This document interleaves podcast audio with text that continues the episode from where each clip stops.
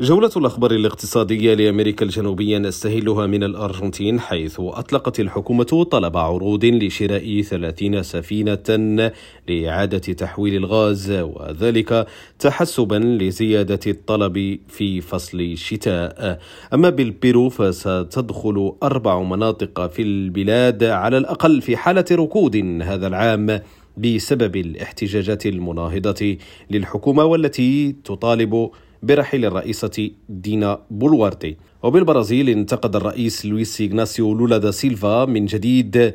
انتقد سعر الفائدة الرئيسي قائلا إنه لا يوجد تفسير لسعر الفائدة يصل إلى 13.5% سنويا. أما بالإكوادور فارتفعت المخاطر في هذا البلد الجنوب أمريكي إلى 1415 نقطة بزيادة بنحو 295 نقطة عن التصنيف قبل الانتخابات الانتخابات المحلية والاستفتاء على الإصلاحات الدستورية التي ينظر إليها على أنها انتكاسة لحكومة الرئيس اليمني غيرمو لاسو. هشام الأكحل ريم راديو بونوس آيرس